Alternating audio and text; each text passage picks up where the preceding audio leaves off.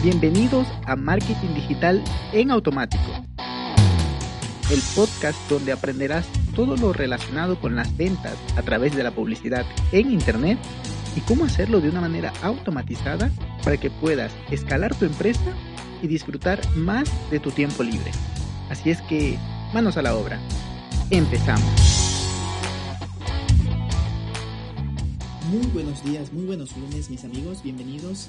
a un lunes más de conceptos básicos de marketing y el día de hoy vamos a estar hablando sobre el SEO,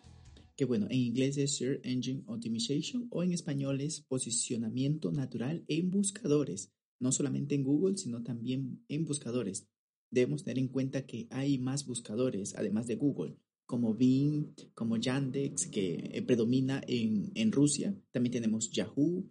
Eh, si queremos vender, bueno, o estar en el mercado chino, también tenemos Baidu, incluso YouTube también es considerado un buscador y Amazon. Pero bueno,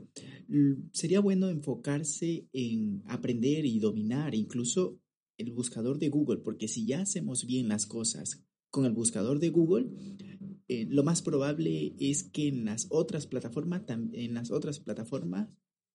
lo más probable es que en las otras plataformas también posicionemos bien, a pesar de que en YouTube, incluso en Amazon, es un poco distinto, por lo que bueno, en algún momento estaré trayendo a algún amigo que se dedica a esto profesionalmente, al tema de posicionamiento en Google, eh, perdón, en YouTube y también en Google. Por lo que, bueno, ahora lo que vamos a dar son conceptos básicos para entender de qué se trata y dar esos primeros,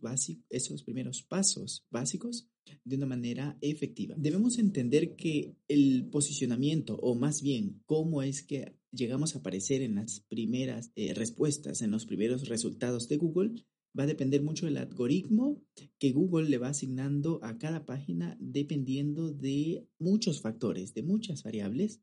eh, ya vemos que el algoritmo de Google ha ido evolucionando muchísimo a lo largo de los años,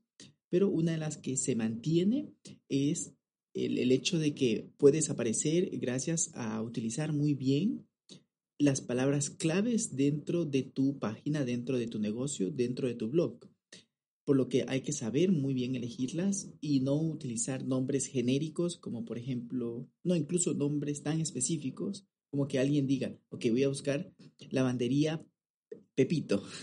No, no, al menos de que ya te conozca y, bueno, no tiene incluso gran mérito a nivel de SEO que pongan lavandería Pepito y vayan directamente a tu negocio, pero sí estaría bien posicionar o tener estas palabras claves dentro de tu sitio web. Por ejemplo, lavanderías Guadalajara o lavanderías Centro Guadalajara o incluso lavandería en seco. Eh, pero también en el caso de que no sea lavandería, sino es que sea un producto, no hablar directamente del producto, vamos a seguir con el ejemplo de la lavadora, no vamos a hablar directamente del producto porque las personas no van a buscar así eh, en primera instancia, sino es que también podemos posicionar escribiendo sobre las características, puede ser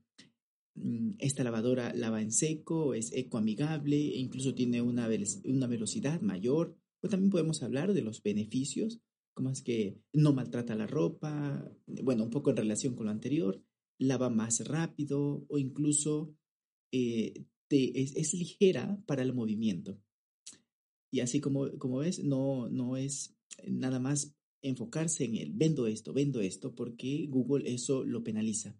Debemos entender que dentro del mundo del SEO hay dos grandes ramas. Una es el SEO on page y la otra es SEO off page ¿Qué significa la SEO on page? Que es la que nosotros tenemos control en, al 100%, es lo que hacemos en nuestra página. Por ejemplo, el contenido que vamos creando, los títulos, los H1, los H2, o las etiquetas HTML, hay que ponerlas muy bien los videos que vamos subiendo, las imágenes muy bien etiquetadas con un nombre correcto, la meta información, la meta description, muy bien, muy bien puesto, las etiquetas también dentro de los artículos. Y tenemos por el otro lado la otra rama del SEO of page, que es lo que otras páginas hacen, lo que hacen otras páginas hacia nosotros. Por ejemplo, que ponen tu link, que hace una referencia a tu página y, te, y te enlazan eso es SEO off page, pero aquí hay una parte muy importante que hay que tener en cuenta, que cuando las personas buscan en Google, este algoritmo analiza muchas cosas, muchísimas cosas, y entre esas va a poner primera a las páginas que tienen muchas puntuaciones positivas. Es como que revisa todas las páginas que existen con esta araña que Google tiene, este motor de búsqueda que Google tiene por todo el Internet. Analiza las páginas y, ok, esta está mejor punteada, entonces la va a mostrar. ¿Y cómo logramos eso? Teniendo muy bien ordenada la información, una buena estructura dentro, dentro de la página, pero también el número de veces que se repite, es decir, la densidad de palabras dentro de, tu página los títulos que estén muy bien optimizados en temas de SEO sin dejar de lado el copy o teniendo en cuenta que estás escribiendo principalmente para una persona que fue a buscar una solución o una respuesta a un problema, a una pregunta. Entonces, tú tienes eso en mente, pero también no es que esté peleado el SEO con el copy. Bueno, el copy es la escritura persuasiva eh, para vender en Internet, para persuadir, eh, valga la redundancia. Entonces, también el título, la, la, distribución, es decir, cómo está la estructura de tu web, que, que el home, cómo está creado y, y, estructurado, pero también el número de enlaces hacia tu página, que todo lo anterior que hablamos era SEO on page, todo lo que está dentro de tu control al 100% dentro de tu página, pero también tenemos el SEO off page, que va a puntuar si tu página va a salir en, en, las, en los primeros resultados de búsqueda. Tenemos el número de enlaces, que esos, esos enlaces deben ser de calidad. Y, y bueno, y si tienen una antigüedad o incluso un, page rank, no, perdón, no es page, un page authority, como las, son las métricas que da esta empresa MOF, que no es directamente de Amazon, pero Moz da esta, estas métricas que la verdad es que no hay que darle el 100% de, de, de, credibilidad, pero eh, ayuda en algo para tenerlo en cuenta. Esto, esto, es básicamente hacer una estrategia de lead building, ir, ir creando enlaces o ir generando enlaces en otras páginas relevantes para nosotros y para el contenido que creamos hacia nuestra página. Bueno, yo creo que estoy eh, pensando en, en, traer a un amigo que tiene una empresa de SEO para que nos hable mucho más a profundidad sobre lead building. Pero no quisiera despedir este podcast sin dejarles buenas prácticas para que, en el caso que no tengan para en, este momento invertir con un profesional eh, del SEO, pues con estas buenas prácticas darían, darían un gran paso en su posicionamiento. Porque debemos tener en cuenta algo. 95% de las personas que buscan algo en Google y no aparece en la primera página. Ya sabemos que Google tiene hasta 10 páginas donde puedes eh, buscar alguna respuesta a lo que estás eh, buscando en Google. Si no lo encuentras en la primera, las personas lo que hacen es no se van a la segunda página, sino es que simplemente cambian las palabras que utilizaron para crear ese contenido. Y, perdón, para buscar ese, ese resultado. Entonces debes de tener eso en cuenta y tratar de hacer un contenido que sea legible, pero también que tu página web cargue rápido. Esto lo podemos hacer con Google Page Speed. Él te da un reporte de lo que debes mejorar en tu página para que cargue más rápido. También debemos optimizar esa, esa página web para que cargue muy bien y para que se adapte muy bien en un celular. Como decía antes, debemos enfocarnos también en esta parte del off-page, de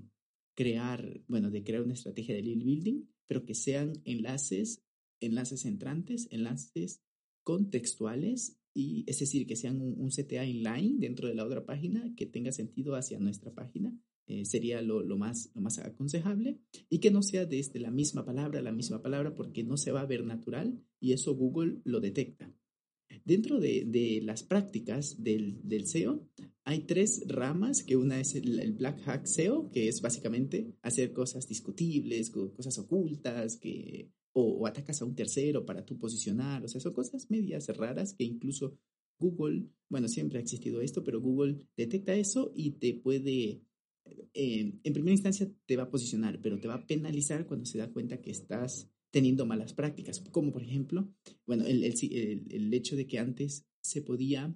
poner una imagen en, en oculto para el visitante, pero sí estaba visible a nivel de, solo estaba oculto con CSS y, y, generaba ahí como que una estrategia para posicionar, pero al final Google eh, todo esto lo va, lo va penalizando. Tenemos como un punto intermedio el Grey Hat SEO, que es como que entre que comete cosas, hace cosas discutibles y hace, y hace cosas buenas. Y el, tenemos el Black Hat em, SEO, que es de, definitivamente el mejor que se puede hacer, el, es el SEO bueno, vamos a decirlo así, por lo que cuando quieras contratar una empresa de SEO o un profesional en el SEO, y si tú le pides un reporte de lo que está haciendo y él te puede mostrar, mira, esto es lo que estoy haciendo, eh, configurando las meta etiquetas, eh, la meta description, estoy configurando bien todo, entonces está frente a alguien que tiene buenas prácticas. Sin embargo, debemos tener en cuenta que los resultados de tener todas estas buenas prácticas no es un resultado rápido, como por ejemplo hacer un anuncio en Google, hacer un anuncio en LinkedIn, en Facebook. Pues no, aquí este, esta práctica o, más bien esta, esta línea dentro del marketing es un poco lento los resultados, pero quiera que no, son resultados duraderos siempre y cuando te mantengas actualizado de lo que está pasando en el mundo de SEO y optimizando tu contenido, por lo que va a requerir un trabajo un poco más e, estratégico, incluso un trabajo como como agricultor, de estar siempre sembrando unas semillas, pero que si te lo vas ganando a pulso, con un contenido valioso y de relevancia y muy bien estructurado, de manera natural irás alcanzando los primeros puestos, las primeras posiciones dentro de los resultados de búsqueda de Google, porque tenemos muy, muy, muy presente esto dentro del mundo del marketing y del contenido en general,